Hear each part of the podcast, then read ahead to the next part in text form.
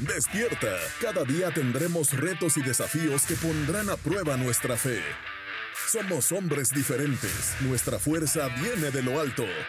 Mantengamos cada día la presencia de Dios en nuestras vidas.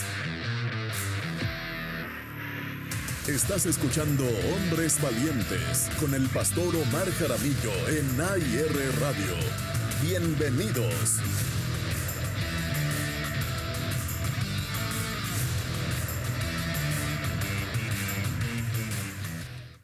Hola, hola familia, estamos ahora sí completamente en vivo. Si usted nos puede ver en YouTube, en Facebook y nos puede escuchar a través de la radio, a través de la aplicación de la iglesia y a través de nuestra página web, diga amén. Si usted nos está escuchando desde Morelia, eh, ahí coméntenlo. Si, usted está en otro estado, si usted está en Estados Unidos, en, en Canadá o donde sea que nos escuche, ahí coméntenlo, por favor. Recuerde que tenemos varios canales de comunicación tenemos nuestro número de WhatsApp, tenemos nuestra página de Facebook y tenemos también en la sección de nuestra página web de la radio, a, la parte de abajo, eh, una cajita de comentarios. Ahí usted puede escribirnos sus preguntas, sus dudas, sus sugerencias, todo. Nos está viendo por fin. Aquí estamos en la cabina de radio de la iglesia. Eh, Facebook, hola Facebook, eh, bienvenidos los que están en YouTube. No sé cuántos nos están viendo. Eh, empezamos un poquito más tarde el programa, disculpen la demora, pero de repente estábamos aquí todos confundidos de no saber qué, por qué estaba pasando nada. Y, pero ya estamos aquí y ya estamos bien, creo. Creo que se ven bien las cámaras. pues soy yo, hermanos, los que no me conocían. este soy yo, es lo que hay. y pues me siento un poco nervioso porque la cámara ya, ya, ya intimida un poquito, ¿eh? Nada, pues, pues usted ya, ya está acostumbrado, pero. Claro, a los reflectores. Claro, a los, reflectores. A las luces estas, yo, yo nunca había estado delante de estas luces. Los camarógrafos allá se ríen. y bueno, pues ya lo vio. Aquí está presente nuestro pastor Omar Jaramillo. Este es el programa Hombres Valientes con el pastor Omar Jaramillo. Pastor, un saludo.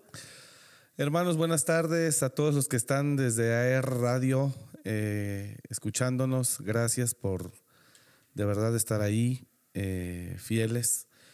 Estamos en todo este proceso de enseñanza, aprendizaje, experimentos, todo, todo lo que oyó durante este ¿Durante qué? El arranque, durante, la canción del arranque. Fallas, fallas ahí técnicas y todo nos dimos cuenta que nos estaban escuchando, digo, los que estaban conectados. Pero bueno, muy contentos y también contentos ahora de transmitir en YouTube y en Facebook. También este, estamos haciendo todo este tipo de pruebas para ver cómo funcionamos mejor y poder llegar a más personas de una manera más clara. Esa es la idea.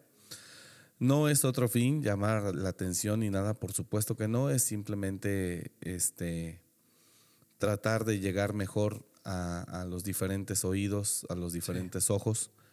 Y por supuesto, usted este, eh, es por ustedes que se hace todo esto y pues los muchachos sobre todo que están trabajando dispuestos fielmente, gracias una vez más al equipo de multimedia. Bienvenidos todos a Hombres Valientes y estamos muy contentos de tener este tiempo.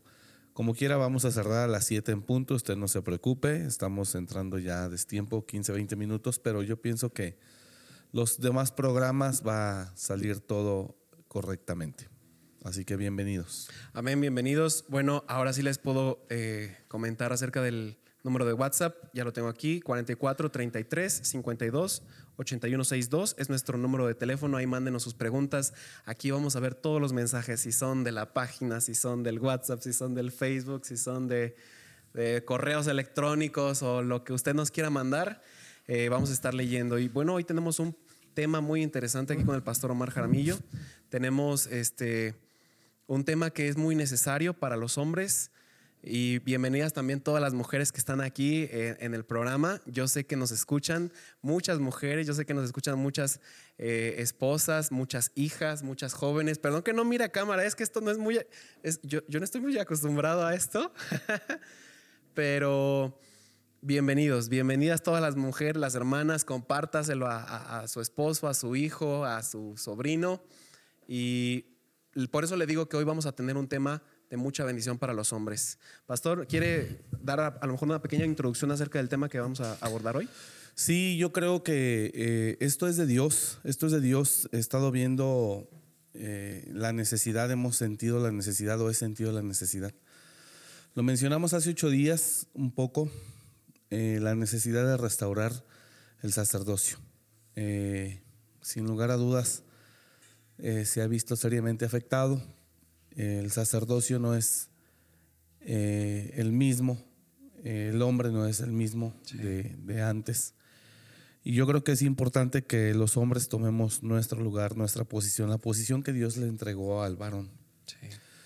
No es una posición por encima de nadie, simplemente creo que la función por la cual Dios eh, nos llamó, tenemos que desarrollarla ¿no? y ejecutarla. Entonces, estoy contento por este programa, hermanos, porque estamos contentos porque la idea es tratar de llevar palabra de dirección, de enseñanza, de bendición a los varones, tomar nuestro lugar para que nuestras familias puedan ser bendecidas. ¿no?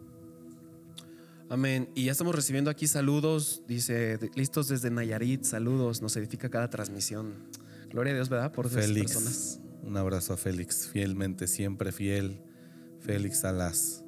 Un abrazo, hijo, saludos, gracias por estar ahí siempre, de verdad te bendigo. Félix y su esposa, una familia de jóvenes muy fieles.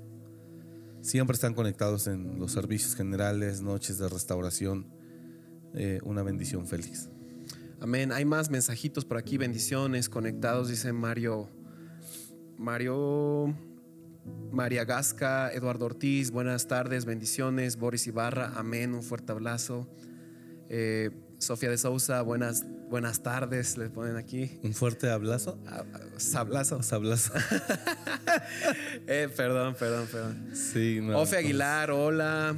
Sí se escucha, sí se escuchó todo, dicen aquí. Eh, avisen.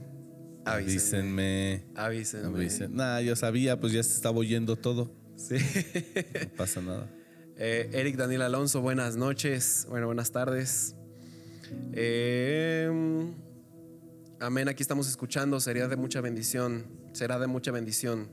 Muchas gracias, hermanos, por mandarnos sus mensajitos. De verdad, es un privilegio para nosotros y nos edifica mucho, que nos, nos respalda mucho sentirnos así apoyados en el, en el chat, man- viendo sus saludos, viendo desde dónde nos escuchan. Tal vez están eh, de camino a su trabajo, tal vez están en su sala, tal vez están a punto de venirse a la capacitación porque estamos en tiempos de capacitación para el retiro de transformación. Sí, a las 7.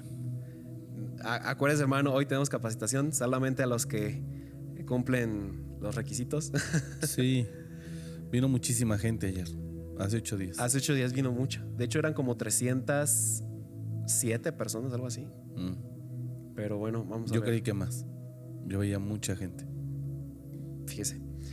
Y bueno, pues entonces, pastor, eh, quisiera hacer una pequeña dinámica A ver.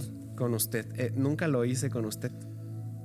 Y, y ya me reclamaron. Aquí la audiencia que nos está viendo y nos está escuchando, ya nos reclamaron. El público. El público, exacto. Las tres personas que están Ajá, detrás. saludos a las Cuatro. 70 naciones. que- Ah.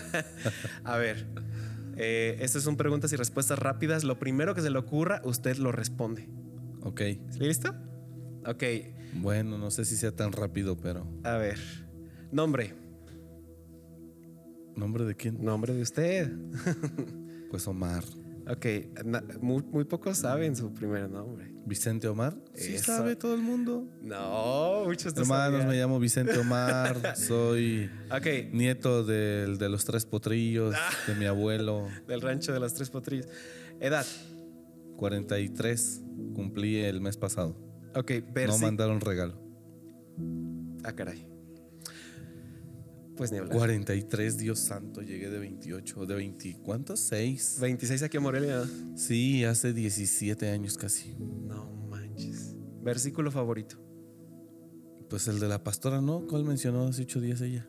El, el primero que se le pasado. ocurra. Si quiere, Juan 3, 16. Bueno, hay muchos. hay el primero muchos. que se le venga a la mente, ¿eh? Pues es que hablaría sin sentido, esa es la verdad, solo por, ah, por cumplir con la rapidez de la respuesta, pero Un verso en particular no tengo. A mí me encanta la palabra, la escritura. Amén. ¿Cuál es su libro favorito? Lo mismo. El personaje favorito es Pablo, David. Ok. Pablo, David son hombres que yo admiro, por supuesto, nuestro Señor Jesús. Pero la palabra contiene historias poderosas, tremendo. Describa a Jesús en una palabra. Pues amor, ¿no? Amor. Personaje bíblico. Compasión, perdón. Eh, Pablo, Pers- eh, con ese se identifica. Pablo, David. Sí, ¿Viajar al pasado o viajar al futuro? sí iría al pasado. Definitivamente. Sí, claro. Ok. Y con la finalidad de eh, corregir errores que he cometido a lo largo de mi vida. Con esa finalidad nada más. Bien. Eh, un talento oculto que nadie conozca. Ni yo lo conozco. no tengo. Aquí Daniela nos mostró que su dedo es muy ¿Eh? ¿Cantar? flexible. No. Cantar, No, sí es ¿cuándo verdad. cantar? Sí es verdad, cantar. Nada que ver. Ni borracho canté. Bueno, nunca me emborraché, pero. Sí canta. No, Yo tengo aquí que no, canta. Gracias, Leti. ¿eh? Te ganaste un aumento, ¿no? Qué bendición. Gracias. Gusto musical culposo. ¿Un gusto musical culposo? O sea, que te sientas mal. Ajá, que diga, no, la verdad a mí me llegó a gustar tal. No, siempre muy decente. ¿Sí? Sí. Muy derecho. Sí, sí, hasta eso no, tranquilo. Bueno, No tan bajo como tú. no, si yo le dijera qué gusto. A ver, musical- dinos tú. Yo, ah, es que no lo conoce tampoco. El, el K-pop. No, no sé qué es. No sé por qué me gustó. Hay una, obviamente cristiano. Es un grupo chino, creo. Está chido. Sí. Pero ya veo que yo tengo pues gustos musicales muy. Ay, sí, no, hombre. Cuando me he subido al carro de, de él, hermano. Hermanos, eh, amigos, me he subido al auto de Eric, me ha llevado de repente a algún lugar. Es peor que ir en la combi, ¿eh? Es peor que ir en la combi, que ir en un Uber, que ir en un Didi. No, Eric está tremendo. Ok, ¿qué es lo primero que dice cuando ora? Pero es cristiana la música, Ah, sí, siempre. pero espantosa. Siempre. No, no está espantosa. Sí, cómo no, Dios santo, yo ni de joven oía eso. No, no, no, Dios santo. Oren por él, llévenos sus oraciones. Hermanos, recomiéndeme canciones también si tienen alguna petición musical. Ahí escríbanla en los comentarios. ¿Qué canción les ponemos? Nosotros estamos aquí para, para ponerles la que les guste. De hecho, le tuve que corregir la música que pone en AR Radio Sí. porque le dije, oye, puro reggaetón y pura cosa. Pero está Dije, chido. No, qué chido. Bueno, vamos a tener horarios. Aquí el acuerdo es que vamos a tener horarios para jóvenes, horarios de así. Sí, se está trabajando. Estamos en periodos de, de pruebas. Eso es, eso es real. ¿eh? Eso es real. Pero créame que nada esto es sin sentido. Al contrario, ayer mismo Eric me decía, imagínese cuando ya estemos en verdad Sí. al aire en FM. Sí. Y yo creo que vamos para allá y tenemos muchas ganas de seguir llevando el mensaje a los más posibles. Así que estamos aprendiendo, yo aplaudo el esfuerzo de, de todos, de Eric, Sí. trabajar. Él es, ellos son los que han trabajado. Ahora Leti se ha incorporado, las muchachas también. Han trabajado para que usar la tecnología a favor del reino de Dios, lo cual yo aplaudo. Gracias, Eric. Sí, pues vamos a, a usar cualquier medio que tengamos para difundir la palabra. Creo que este es un mensaje que Así merece, es. que merece ser oído. Así es. Sea, sea FM, o sea en internet, o sea en Facebook, o sea de persona a persona, cualquier cosa. Sí, hay que usar los medios al alcance. Menciona un objetivo que tiene para este año. Bueno, para este año y para todos, ¿no? Eh, crecer, avanzar, expandir, Sí. reproducirnos, ensanchar, ver la gloria de Dios. Y ver la gloria de Dios es, deseo ver el poder de Dios manifestado, sanando enfermos, Sí. liberando cautivos, sanando gente del alma.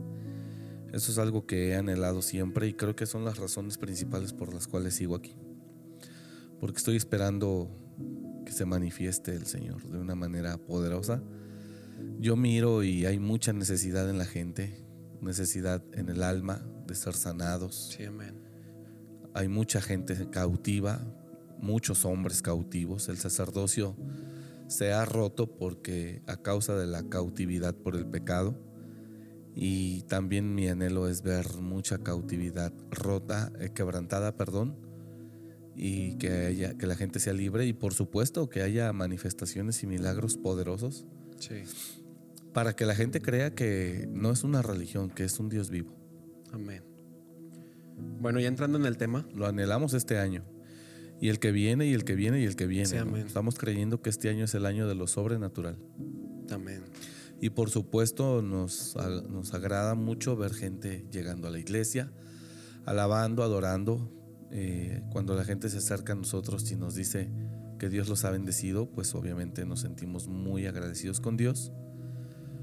Eh, cuando dicen que Dios los ha bendecido por estar aquí en la iglesia, por alguna predicación, no solo mía, de la pastora o de algún otro pastor, entonces pues nos sentimos muy bendecidos y útiles, que eso es lo principal. Bueno, como le decía, ya entrando en el tema, eh, ¿de qué forma vemos hoy en la sociedad, hoy en la iglesia, manifestada esta, eh, este, ¿cómo se podría decir? El hecho de que el sacerdocio ya se haya corrompido en el hombre. ¿Cómo se manifiesta en la sociedad, en, en- en la vida diaria? ¿Dónde usted lo mira? ¿Dónde lo podemos ver todos? Es muy fácil en el desinterés de los hombres por acercarse a Dios. Imagínate, hace ocho días, para que te des una idea, hubo un retiro en Cuautitlán Izcalli. Pues tú estuviste ahí, ¿no, Leti? No sé si alguna chica más, pero Juan no creo. Pero eh, en Cuautitlán Izcalli hubo 53, ¿cinco? 53 personas por ahí, creo me comentó el pastor, me dio un reporte. Y este. Y al darme él el reporte, me habla creo que de treinta y tantas mujeres y once o doce hombres. ¿Sí es así? Entonces imagínate, ¿no? Entonces, el hombre, te das cuenta que el sacerdocio eh, está en crisis, está roto, y lo, lo te das cuenta en que la gente, en que el hombre no se acerca. Apenas se acercó un matrimonio, ellos se fueron hace varios años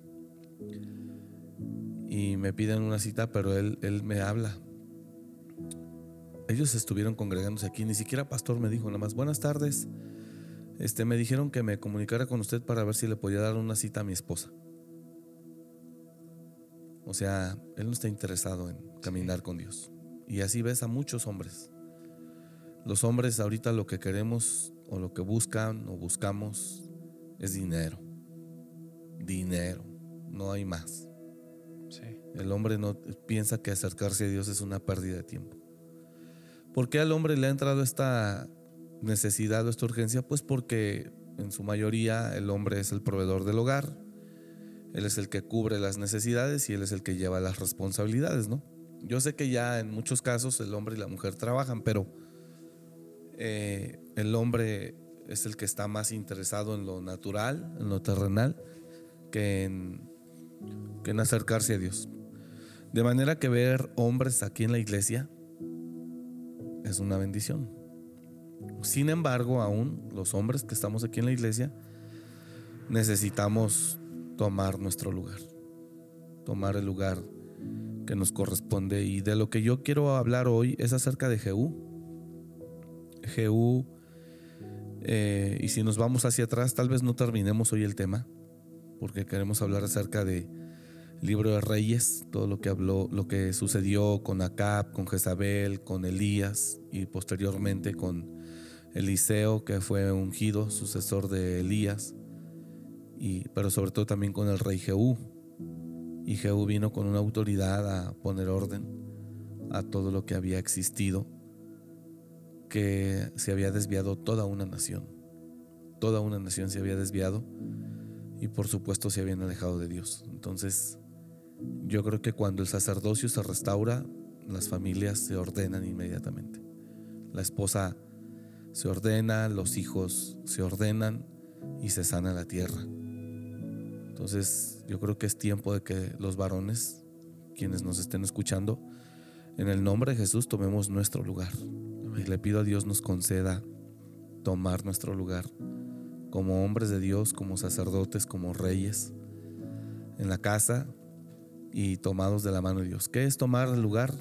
No me lo preguntas, pero como si Sí, me lo por favor, preguntaras. Por favor. Tomar el lugar es empezar a ser los primeros en, un- en nuestro hogar en buscar a Dios. Ser los primeros en humillarnos delante de Dios. Ser los primeros en darle a Dios. Y ser los primeros en servirle a Dios.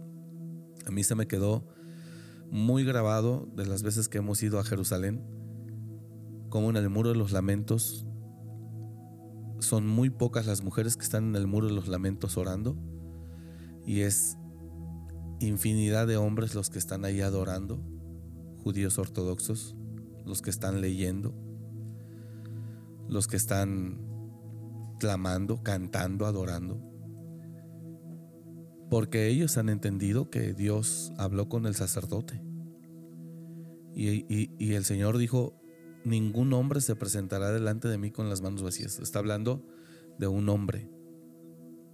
Entonces, yo creo que el sacerdocio del hombre está resta- de- el sacerdocio en el hombre se restaura y se mira cuando el hombre empieza a, cuando el hombre empieza a ser el primero en su casa en buscar a Dios, en ayunar, en orar, en santificarse. Cuando el hombre empieza a servir, cuando el hombre empieza, repito, a dar. Pero imagínate lo triste que es hoy que en el tema del dar hay muchas mujeres esposas que lo hacen a escondidas.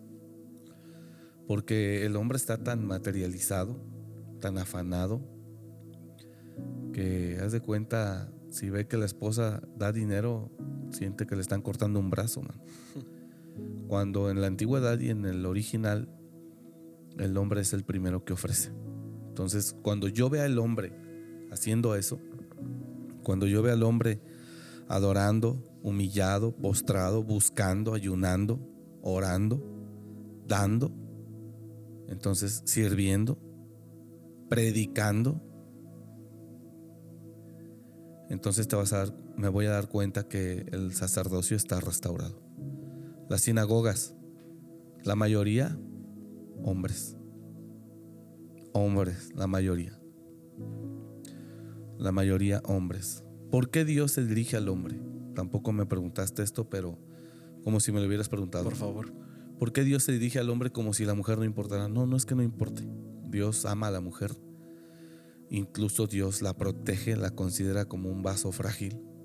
Y la mujer tiene que ser amada, protegida por el hombre. Pero Dios se dirige mucho al hombre porque el hombre es la cabeza del hogar. Y Dios sabe que si la cabeza está bien, el cuerpo va a estar bien. Entonces, si el hombre está sujeto a Cristo, toda la familia va a estar sujeta a ese hombre, pero va a estar sujeta a Cristo a través de ese hombre, porque la mujer es santificada en su esposo, Sí. Amén. lo dice la escritura. Entonces, por eso Dios se dirige al hombre. Cuando Adán y Eva pecan, Dios no se dirige a Eva, Dios se dirige a Adán. Primero. Adán. ¿Por qué? ¿Porque es más importante? No, porque es el que responsabilizó. Por eso en un hogar, cuando las cosas están mal, casi siempre, casi siempre, no lo generalizo, pero casi siempre la responsabilidad cae sobre el hombre. Y hoy los hombres es el que rompe el pacto. Sí. La mujer es más fiel que el hombre. La mujer aguanta más que el hombre. La mujer, la mujer tiene unas virtudes impresionantes, no es materialista. La mujer cuando ama no le importa lo que ese hombre le ofrezca. Sí. La mujer sabe amar, la mujer sabe ser fiel, la mujer sabe respetar, la mujer sabe permanecer. La mujer es tan fiel que cuando el hombre dice, vámonos de esta iglesia a, la- a otra, no quiero estar aquí, la mujer trata en amor decirle, mira, espérate esto, hacerlo reconsiderar. Pero si él se empeña en vámonos, ella se va, ella es fiel. Lo sigue. Y la mujer es fiel, pero es el hombre el que rompe con todo, o los que rompemos con todo. Entonces, y, es, y el hombre rompe esto cuando el pecado se aparece en tu vida. ¿En qué momento esto cambia? O sea, en, en la, en la existencia del ser humano, en lo que va del- de la existencia del ser humano aquí en la tierra, pues en el Antiguo Testamento vemos que siempre fue el hombre y el hombre era el que salía, el hombre era el que buscaba, el hombre era el que adoraba, el que instruía a su esposa. Incluso en los primeros años del cristianismo, en la iglesia primitiva, eh, maridos enseñan a, sus mujeres, eh, pero ¿en qué momento o por qué piensa usted que, que, todo esto cambió? O sea, ¿en qué momento se invierten los papeles que la mujer es la más interesada? Siempre ha habido una guerra, siempre ha habido una guerra espiritual. Y lo podemos ver desde hace miles de años en los tiempos del profeta Elías con Jezabel precisamente. Jezabel y Acab. Entonces siempre ha habido una guerra, siempre ha habido una oposición, una resistencia, una lucha. Pero el hombre debe de tener presente esto y no puede negociar con el sacerdocio. El hombre tiene que pelear y mantenerse firme porque eso va a traer bendición a su familia. El asunto es que cuando el hombre se desvía, se desenfoca, cuando el hombre abre puertas, okay. se empieza a perder. Y entonces la mujer tiene que, si el marido ya no funciona, pues la mujer tiene que, que salir adelante y ver cómo saca adelante a sus hijos.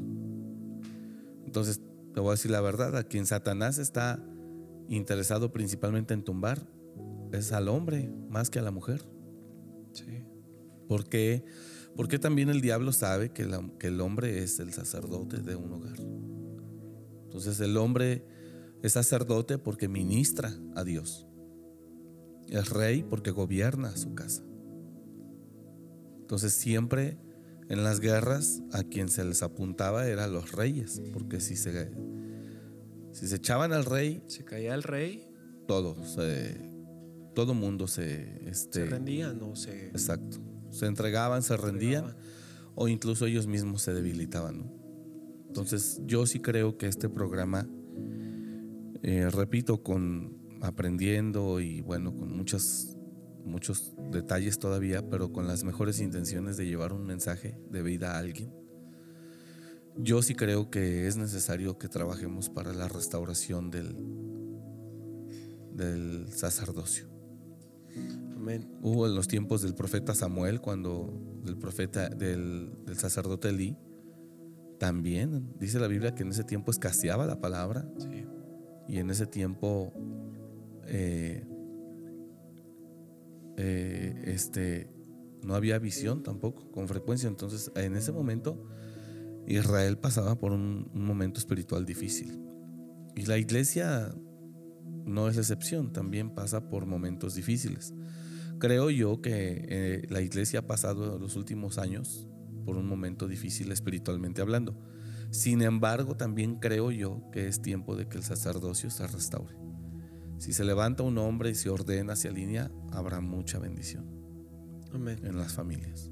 Entonces la invitación es para los hombres que están conectados, para que nos dejemos de cosas, nos dejemos de cosas y en verdad le pidamos a Dios nos ayude nos dejemos de cosas vanas, nos dejemos de cosas, el hombre es más terrenal, más carnal, nos dejemos de cosas y empezamos a buscar a Dios. ¿Y cómo te enfrentas a, este rechazo de los hombres en la sociedad? ¿Cómo nosotros podemos ayudar a esos hombres a despertar de, de, este tipo de cosas? Fíjate que es muy difícil hacer volver a un hombre, ¿no? Yo sé que hay hombres más nobles que la palabra, la predicación los puede sensibilizar o llevar a, un, a una meditación, a una reflexión, pero hay hombres que definitivamente ellos están aferrados a su forma de vivir y de ser. Y lo único que los puede traer es Dios, con un trato, con una circunstancia dolorosa, firme, fuerte. Es solo Dios.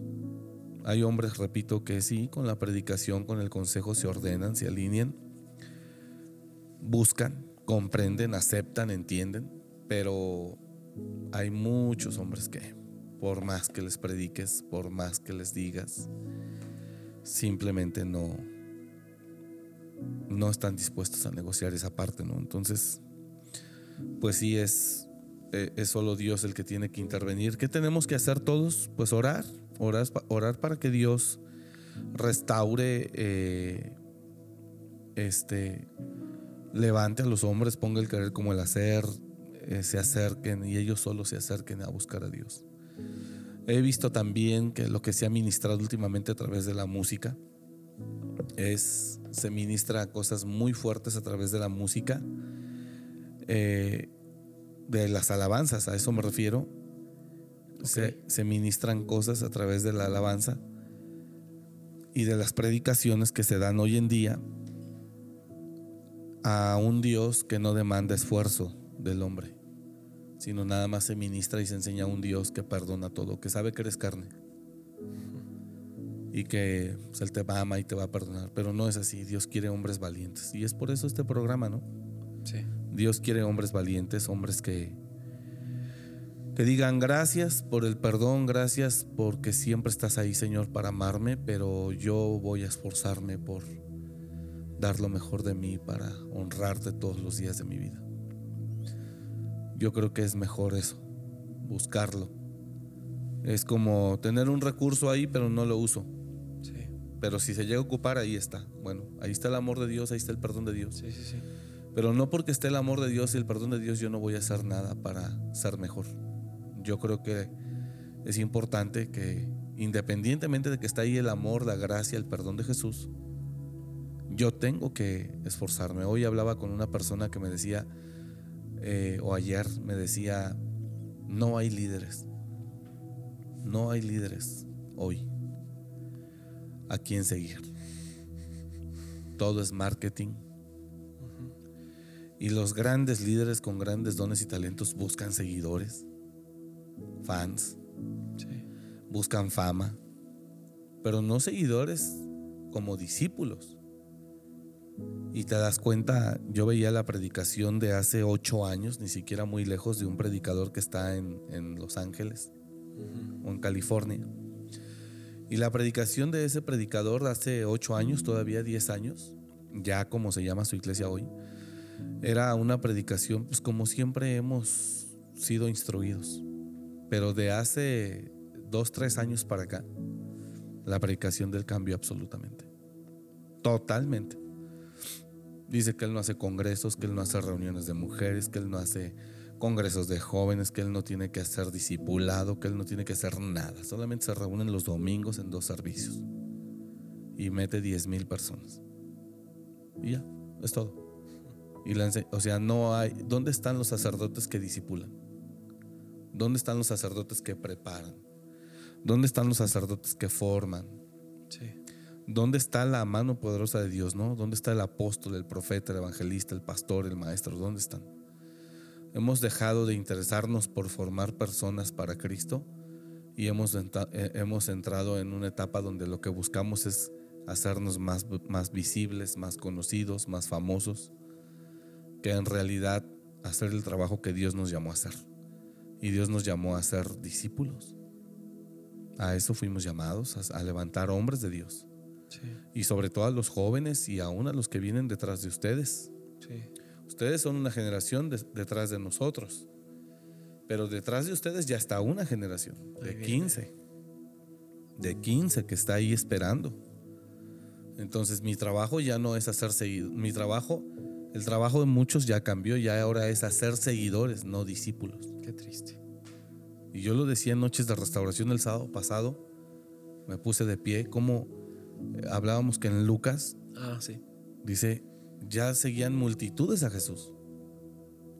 Ya lo seguían multitudes. ¿Tenemos proyección de citas? No.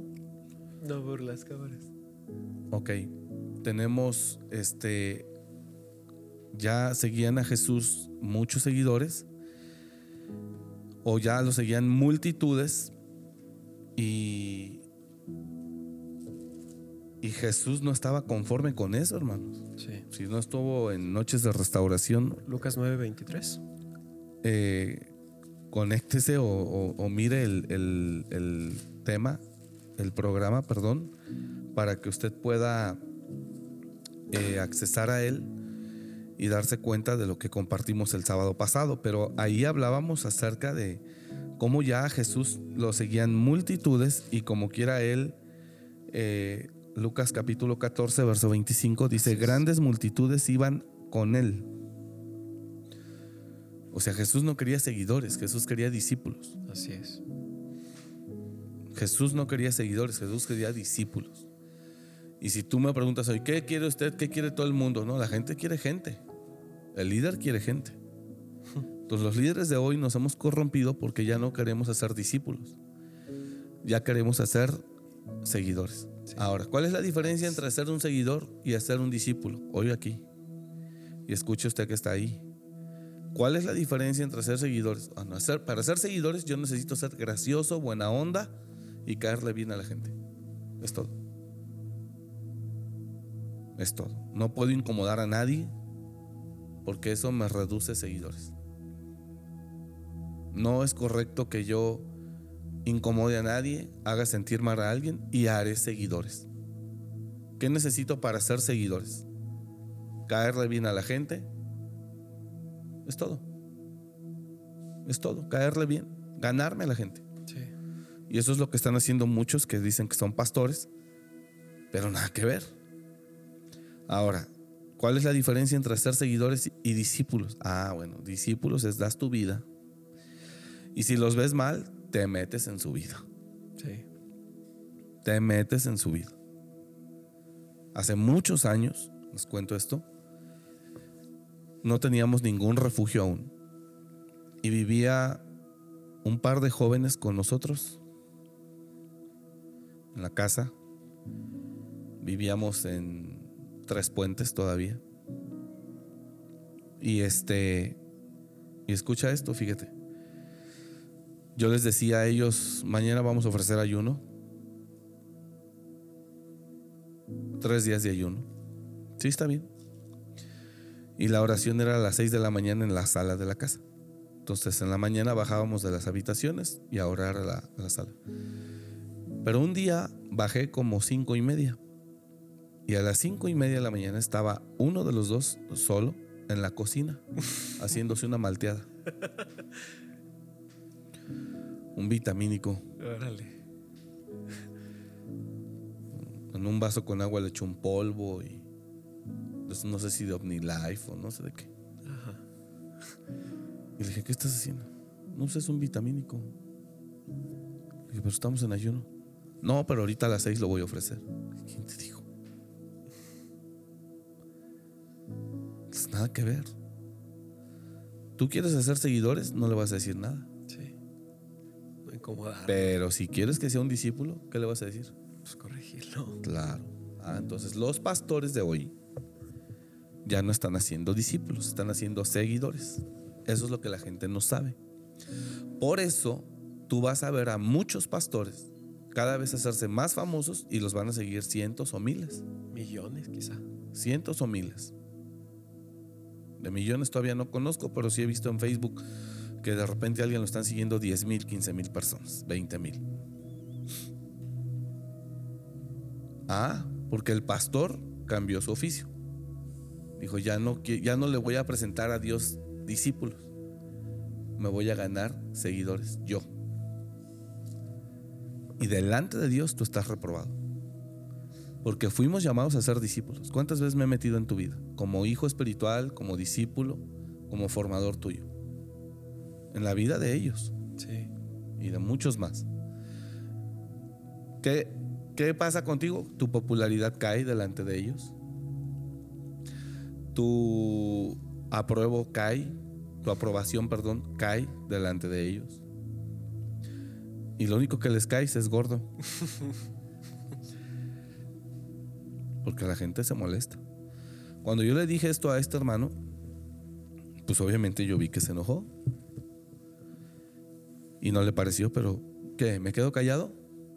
Entonces, ojo con esta, esta, yo la llamo sabiduría o entendimiento, no sé. Sí. Pero los pastores fuimos llamados a ser discípulos, no seguidores.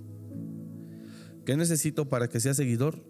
Caerle bien, ganármelo, tratarlo bien, que la pase bien. Es todo. ¿Qué necesito para que sea discípulo? Ah, bueno, número uno, formarlo. Y cuando digo formarlo, significa que mi objetividad hacia él va a ser todo el tiempo de mirar qué está haciendo incorrecto para corregirlo. Sí. Entonces, si yo, llamado por Dios a ser un maestro que disipule para preparar a la siguiente generación, me olvido de eso. Escucha esto, Juan, y es real. Yo me olvido de eso y empiezo ahorita por la revolución de YouTube, de los influencers, de los youtubers y de todo. Y yo digo, ah, no, yo también quiero ser uno de esos. Entonces dejo de formar y ahora comienzo a hacerme el gracioso. Porque para ser youtuber tienes que ser gracioso. Sí. Y empiezo a ganarme a la gente de esa manera. Y cuando tú me ves en YouTube, ahorita me ven 80. Cuando tú me ves en YouTube así, me van a ver 8000, 800 o 1500. Y dices, wow, estoy subiendo de seguidores. Sí, pero son seguidores, no discípulos. Si está conectado, diga amén. Amén. Y no fui llamado a ser seguidores, fui llamado a ser discípulos. También 80 en Facebook, 71, 72. 72 en Facebook, mira. Algún día llegaremos a ser unos 7200. Y también en la radio, les mandamos un saludo, también 100 personitas. Ah, qué bendición, gracias. Bueno, usted tiene aprendidos todos sus dispositivos como yo. es nada más para apoyar el rating. Apoya el rating, hermano. Pero esto es real, hijo. Sí.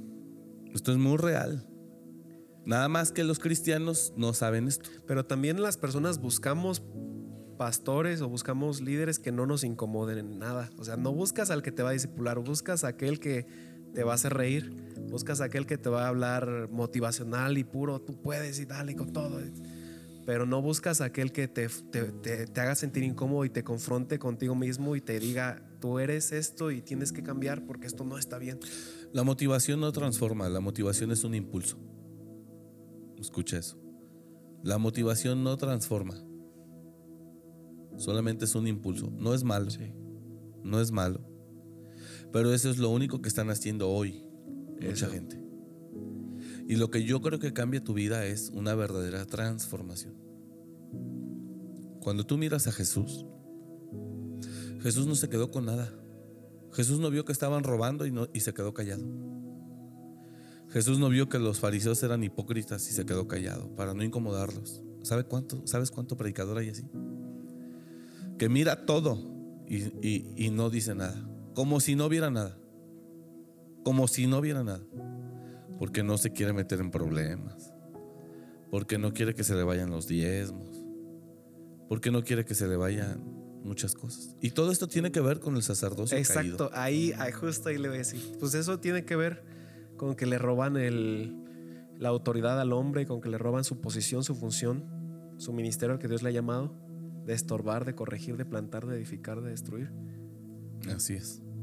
Pero ¿por qué, pastor? ¿Por qué las personas o pastores son engañados o lo entregan voluntariamente? No, pues somos, el enemigo siempre está trabajando y buscando desviarnos. El enemigo siempre está buscando de qué manera a los que estamos al frente de algún grupo determinado de personas, pues como los engañan a través de uno mismo.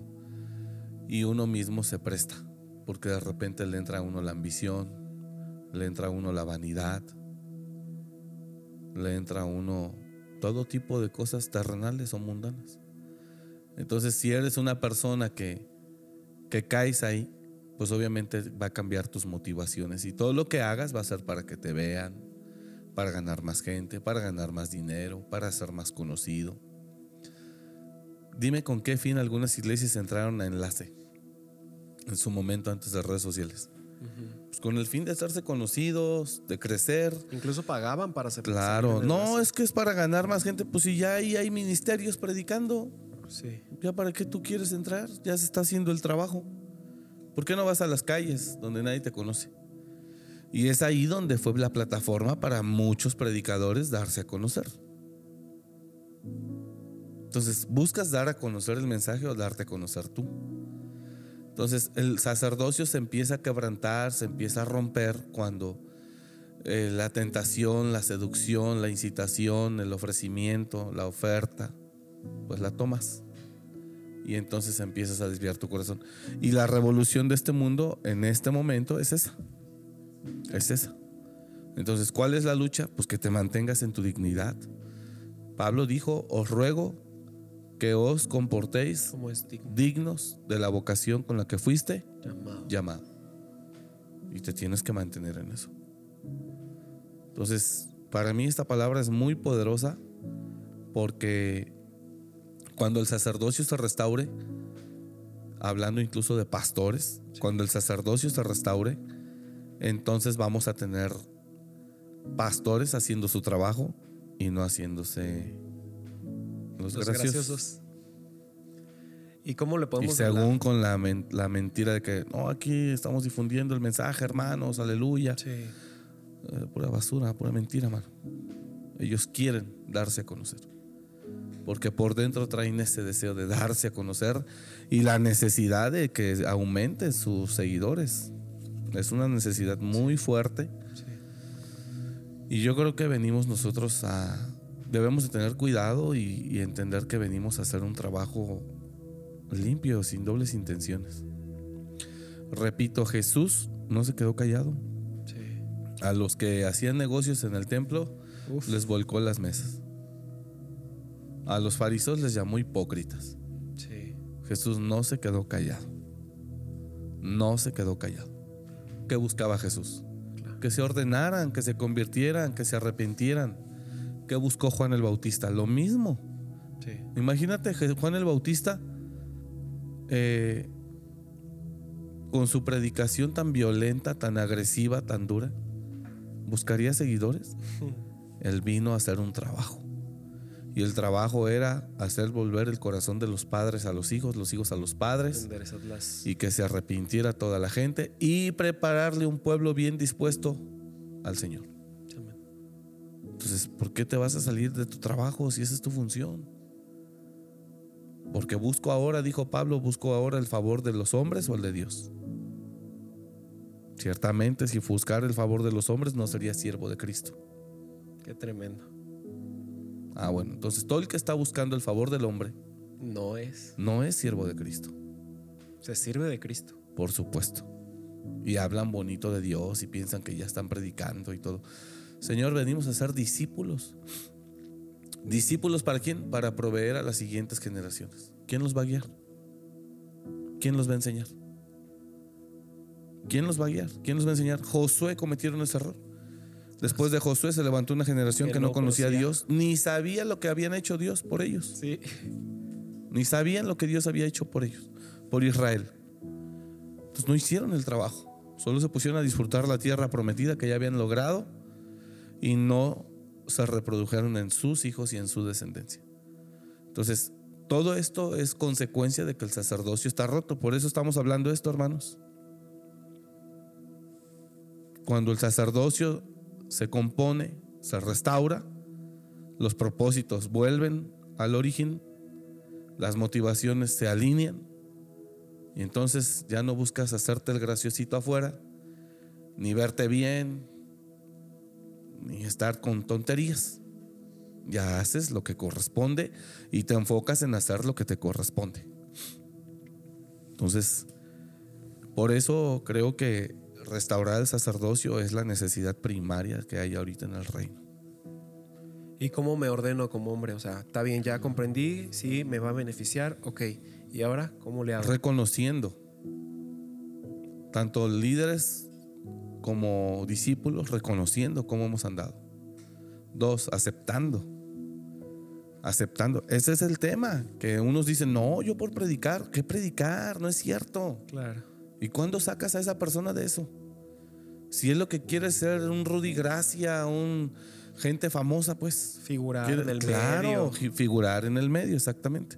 Entonces, ¿qué, qué? Pero tú les dices eso y dicen, no, no, no es cierto. No, yo estoy llevando el mensaje de salvación. Y de repente le entra la chiripiorca hasta el que menos te imaginas. Y a fuerza quiere ser famoso y quiere ser famoso. Entonces, cuando tú reconozcas y aceptes. Y número tres, cuando empieces a escuchar la exhortación, la corrección, la demanda y la llamada y la hagas, entonces va las cosas a cambiar. Amén. Y yo creo que los pastores nos debemos dejar de cosas y tenemos que, que ir realmente a que reconocer nuestra condición y pedirle a Dios que nos permita regresar. Sí. Hay un canto de Jesús Adrián que dice, es muy viejito, bueno, no tan viejito, pero sí ya viejito, tendrá unos 20 años yo creo, 15 años, 20 años. Si nos perdimos, te pedimos que nos permitas regresar, algo así. Y ese canto habla de reconocer nuestra condición. Y cuando miras ahorita hablando de artistas cristianos, dejaron de ser adoradores, hoy son artistas cristianos. Y digo, no es por hablar mal de nadie ni tenemos la intención, porque no es eso, simplemente es ilustrar la condición de antes y después, ¿no? Yo hablaba hace rato de un predicador, su predicación hace 8 o 9 años era muy evangélica,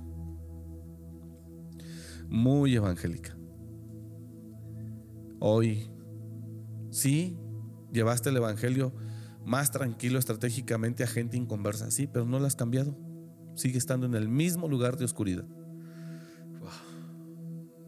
Según tú, no, voy a cambiar el Evangelio porque con el Evangelio que siempre hemos predicado no vienen. Entonces voy a llevar un Evangelio distinto. Una forma diferente, amigable. Ok, pum, sí, ya te escucharon, ya los ganaste, pero siguen allá no están acá. Y la palabra es clara, que ellos se conviertan a ti, no tú a ellos. Artistas cristianos es lo mismo. Es lo mismo, lo mismo, lo mismo. Entonces, es tremendo. Todo esto tiene que ver con el quebrantamiento del sacerdocio. Por eso es muy importante que todos los que somos reyes y sacerdotes, que entendamos que dice Apocalipsis que nos puso para gobernar sobre la tierra para señorear y que Dios nos bendijo con ese fin. Dice la palabra de Dios y nos hizo reyes y sacerdotes para que gobernemos sobre la tierra. Tenemos que ejercer el sacerdocio. ¿Qué es, qué es ser sacerdote? Orar, adorar, buscar a Dios, depender de Él, buscar su voluntad, rendir tu voluntad.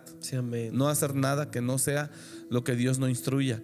Como en el libro de los Hechos, cuando, cuando Jesús se va cuando Jesús se va, se quedan los discípulos, los apóstoles en un principio sí buscaban no hacer nada que no fuera la voluntad de Dios. Y orando y ministrando y, ayunando, ministrando estos al Señor. Estaban ahí, estaban ahí, estaban ahí en el cónclave, hasta que el Señor habló y dijo, apartadme a Bernabé y a Saulo para la obra a la que los he llamado.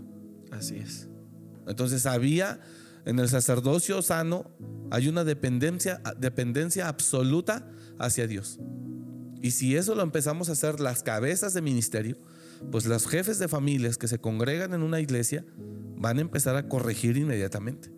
El sacerdocio restaurado da señales. ¿Cuáles son señales? Dependencia a Dios, humillación a Dios, negarse a ti, a, ti mismo y decirle, yo quiero hacer tu voluntad, tú dime, tú háblame, tú muestra, le adoras, le sirves, le honras, le das gloria. Eres el primero apasionado, eres el primero lleno de fuego. Hablas a tu casa, ya, ya voy para la casa del trabajo, ya voy para la casa, alístense por favor, llegamos y nos vamos de volada. O sea, el sacerdote está encendido, está prendido, está apasionado y su familia feliz, sus hijos felices, su esposa feliz de que su papá, de que su esposo esté enamorado de Dios. Sí. Pero imagínate, hoy, si no necesitará el sacerdocio estar restaurado, de un retiro de 50 personas, van ni 15 hombres, creo yo, y treinta y tantas mujeres. Para que te des una idea cómo el hombre no le interesa. Ahora, ¿dónde está el hombre entonces? No está ejerciendo sacerdocio. ¿Dónde está? Pues está en el adulterio, está en la fornicación, está en la pornografía, está en la ambición, está en los negocios chuecos, está en los negocios turbios, está en los narcocorridos, está con las amistades nefastas, está con la gente que no tiene que estar. Un sacerdote con gente donde no tiene que estar viendo lo que no tiene que ver, hablando lo que no tiene que hablar y oyendo lo que no tiene que oír. Ahí está el sacerdote ahora. Allá están los sacerdotes ahora. Y la gloria de Dios está acá. Y el 80% son mujeres, 70% son mujeres. El hombre no quiere. ¿Por qué? Porque el hombre anda en pecado. El sacerdote no quiere porque el sacerdote anda en pecado. Y no es nuevo. En el libro de las crónicas, en los tiempos de sequías, ¿A, a quién manda Ezequías a santificar? En el primer año de su reinado, Crónicas 29, en el primer año de su reinado, en los primeros días, lo primero que hace es restaurar el templo, las puertas, y le llama a los sacerdotes y a los levitas, oídme levitas, oídme sacerdotes, santificaos ahora. Y después de santificaos ustedes, santificad la casa de Jehová. ¿Qué estaba haciendo Ezequías? Otra vez, restaurar el sacerdocio. Yo te dije hace un momento, esto es una guerra, esto es una guerra, esto es una guerra. Y de generación en generación, de tiempo en tiempo, época en época, era en era, hay una guerra del diablo siempre queriéndole robar la autoridad al sacerdote, desviarlo, desenfocarlo, tumbarlo, desarraigarlo, cortarlo, quitarlo para que se enseñoríe las tinieblas. Y, y Ezequías inmediatamente, en el primer año de su reinado, Ezequías lo primero que hace es eh, tratar de restaurar el sacerdocio. Amén. Y al restaurar el sacerdocio, él sabe que al restaurar el sacerdocio, obviamente va a haber bendición. Y hay una, hay una, dice Ezequiel restablece el culto del templo, segundo libro de las crónicas, capítulo 29. Dice, en el primer año de su reinado, en el mes primero, abrió las puertas de la casa de Jehová y las reparó e hizo venir a los sacerdotes. Fíjate lo, que, lo, lo segundo que hizo. En el primer año de su reinado, en el mes primero, abrió las puertas de la casa de Jehová y las reparó. Siguiente, e hizo venir a los sacerdotes y levitas y los reunió en la plaza oriental. No habló a nadie más. Y les dijo, oídme levitas, santificaos ahora. Y santificad la casa de Jehová, el Dios de vuestros padres, y sacad del santuario La inmundicia. la inmundicia. ¿Cuánta inmundicia no hay en las iglesias? Si Ezequías estuviera hoy aquí y entrar en este tiempo, lo primero que nos diría es lo mismo. Sí. Porque el sacerdocio está caído.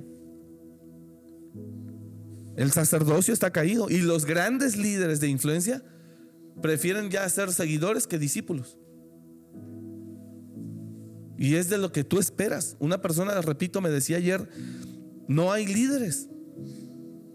No hay líderes espirituales. ¿Y sabes a qué está llevando esto? Que la gente que en verdad busca un líder ya no se va a congregar. Va a buscar en la red, oír una palabra limpia, una palabra sana. Es tremendo. Y les dijo, santificaos ahora y santificad la casa de Jehová, el Dios de vuestros padres, y sacad del santuario la inmundicia. Porque nuestros padres se han revelado, nuestros padres, y han hecho lo malo ante los ojos del Señor, nuestro Dios, porque le dieron la espalda. Porque le dieron la espalda y apartaron sus rostros del tabernáculo de Jehová. Y le volvieron las espaldas. Y aún cerraron las puertas Del pórtico y apagaron las lámparas. No quemaron incienso. Ve todo lo que dejaron de hacer los sacerdotes Exacto. y toda la gente. ¿A qué llama Ezequías?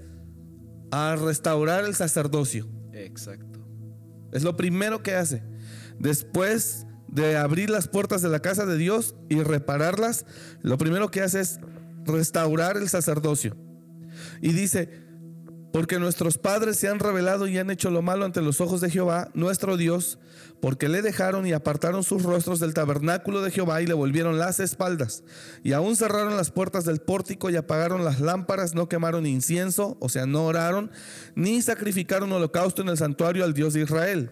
Por tanto, la ira de Jehová ha venido sobre Judá y Jerusalén y los ha entregado a turbación, a execración y a escarnio, como veis vosotros con vuestros ojos. Y aquí, nuestros padres han caído a espada. Eso es lo que ocurre cuando el sacerdocio se rompe. Y aquí nuestros padres han caído a espada y nuestros hijos, nuestras hijas y nuestras mujeres fueron llevados cautivos por esto. Dice Ezequías, ahora pues, verso 10, yo he determinado hacer pacto con Jehová el Dios de Israel para que aparte de nosotros el ardor de su ira. Hijos míos, no os engañéis ahora porque Jehová os ha escogido a vosotros para que estéis delante de él y le sirváis y seáis sus ministros y le queméis incienso. Este verso 11 nos está diciendo que los levitas y sacerdotes ya andaban en otros asuntos. Sí. ¿Quién sabe qué se dedicaban? ¿Quién sabe dónde andaban? ¿Quién sabe en qué estaban trabajando? Pero habían votado todo, la iglesia estaba cerrada, el templo estaba cerrado, no había más escuela de pastores, no había más retiro, no había más congresos, no había más reuniones, no había más cultos. ¿Quién sabe dónde estaban? Y Ezequiel les dice, señores, entiendan por favor, Dios los escogió a ustedes, hijos míos, no os engañéis. No se engañen, porque Dios los ha escogido a vosotros para que estéis delante de Él. Es como si yo empiezo a creer que yo puedo funcionar en la vida fuera del ministerio. Es una tontería. Es una locura. Él los ha llamado para que seáis sus ministros y le queméis incienso.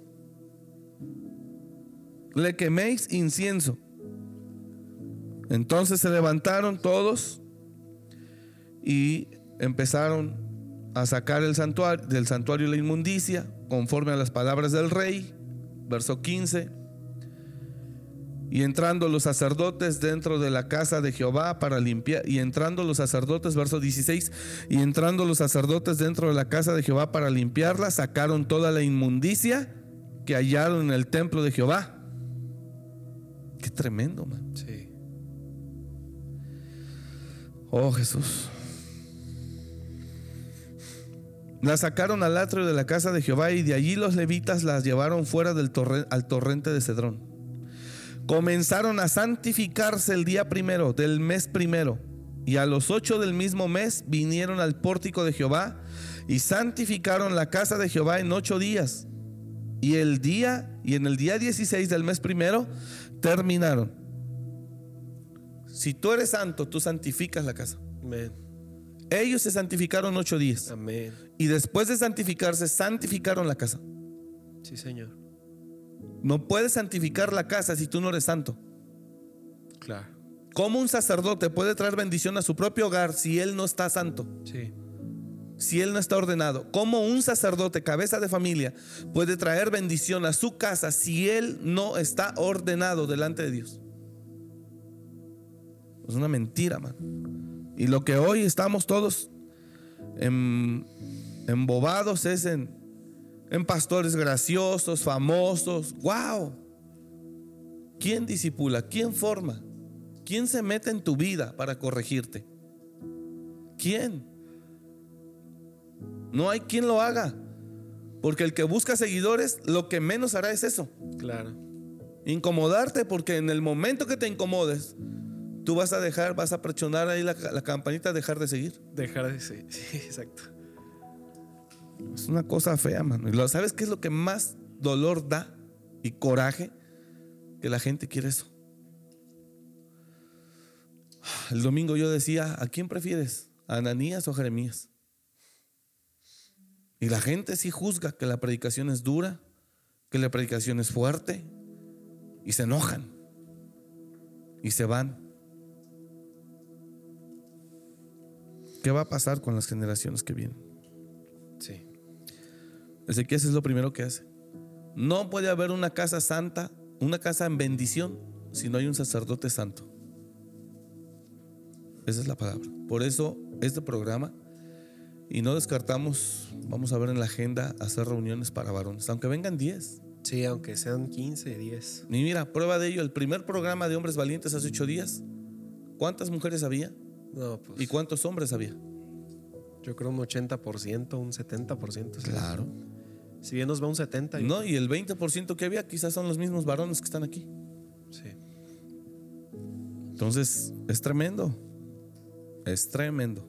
Pero vamos a seguir picando piedra, ¿no? Porque. Vamos a trabajar porque se tiene que restaurar. Se tiene que restaurar. Yo creo que eh, esta ausencia del varón en la sociedad le ha entregado a Satanás, a los hijos, le ha entregado a Satanás el poder de decidir qué hay, qué, qué, es lo siguiente en la agenda del diablo, qué es lo siguiente en la agenda del mundo.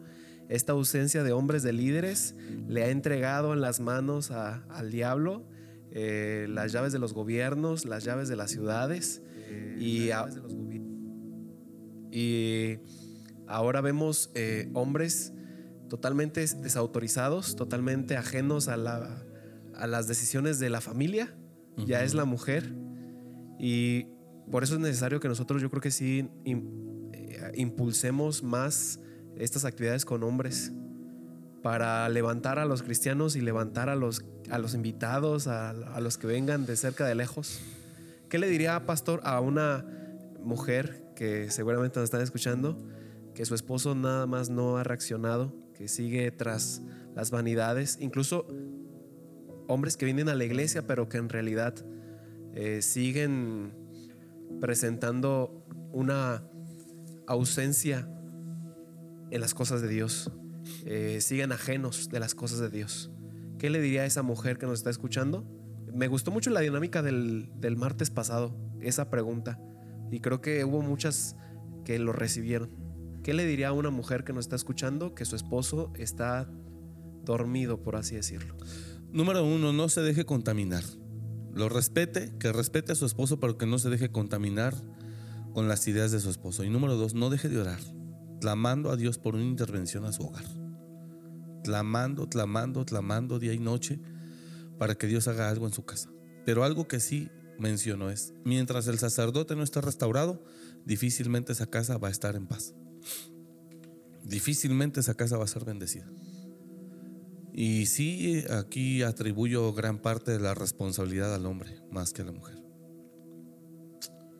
Amén. No deje de clamar y no se deje de no deje de clamar a Dios y no se deje influenciar. Con mucho respeto, sin hacer guerra.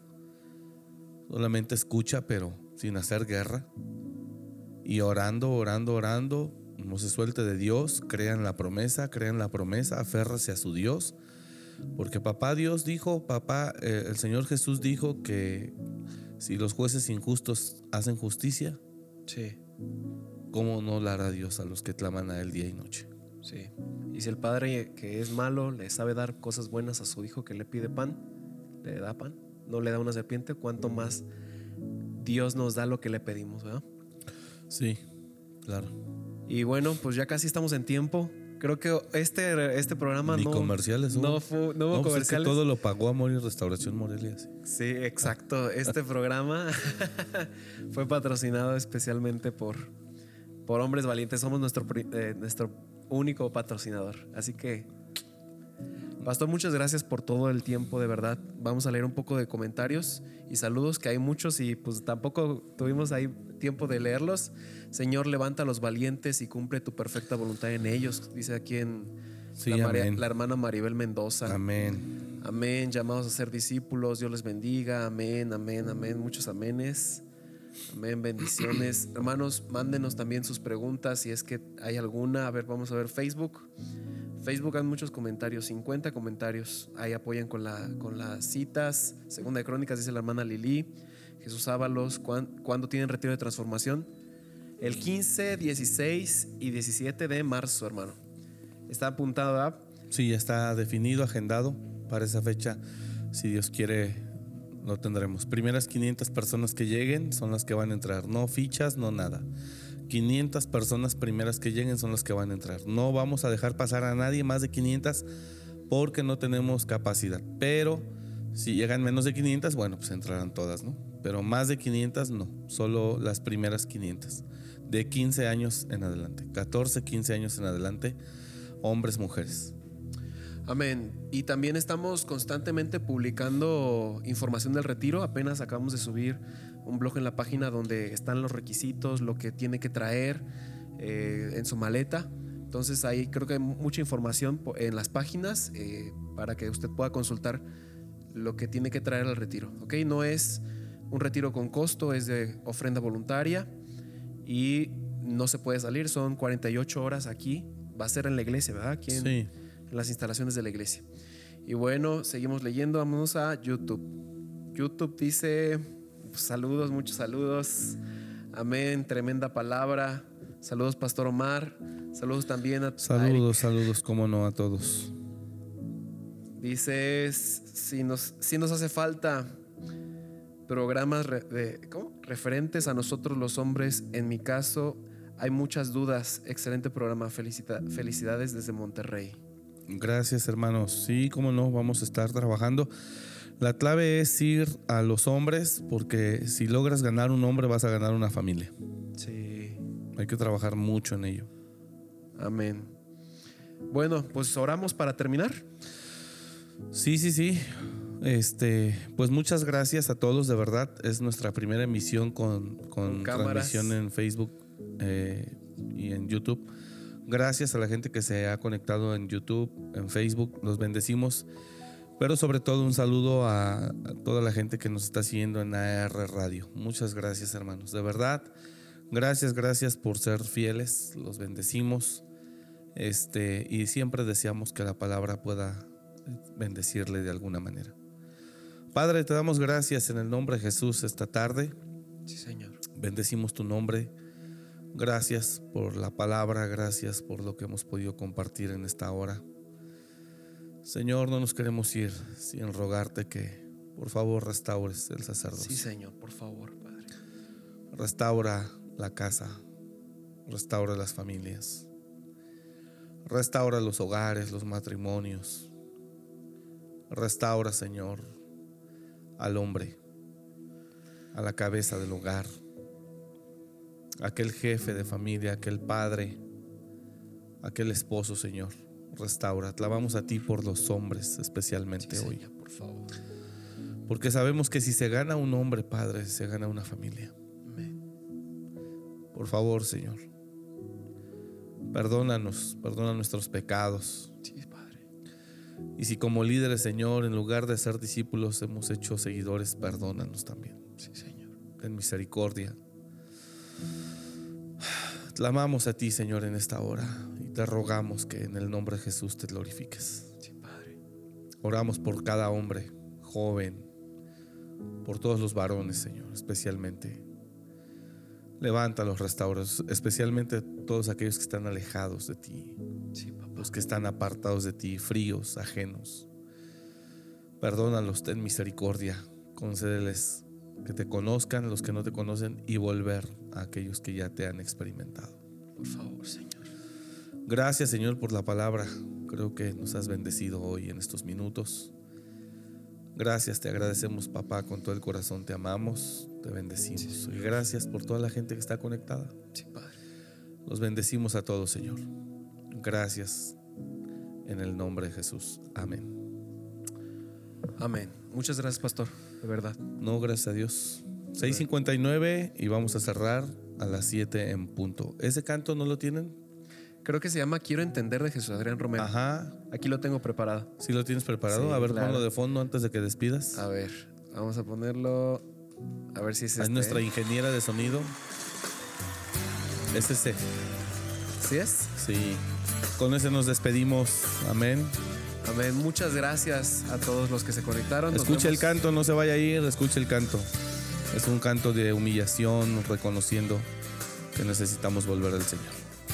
Que Dios les bendiga a todos. Gracias por estar aquí en Hombres Valientes. Nos vemos la próxima semana a las 5.30 el martes, ¿vale? Bye bye.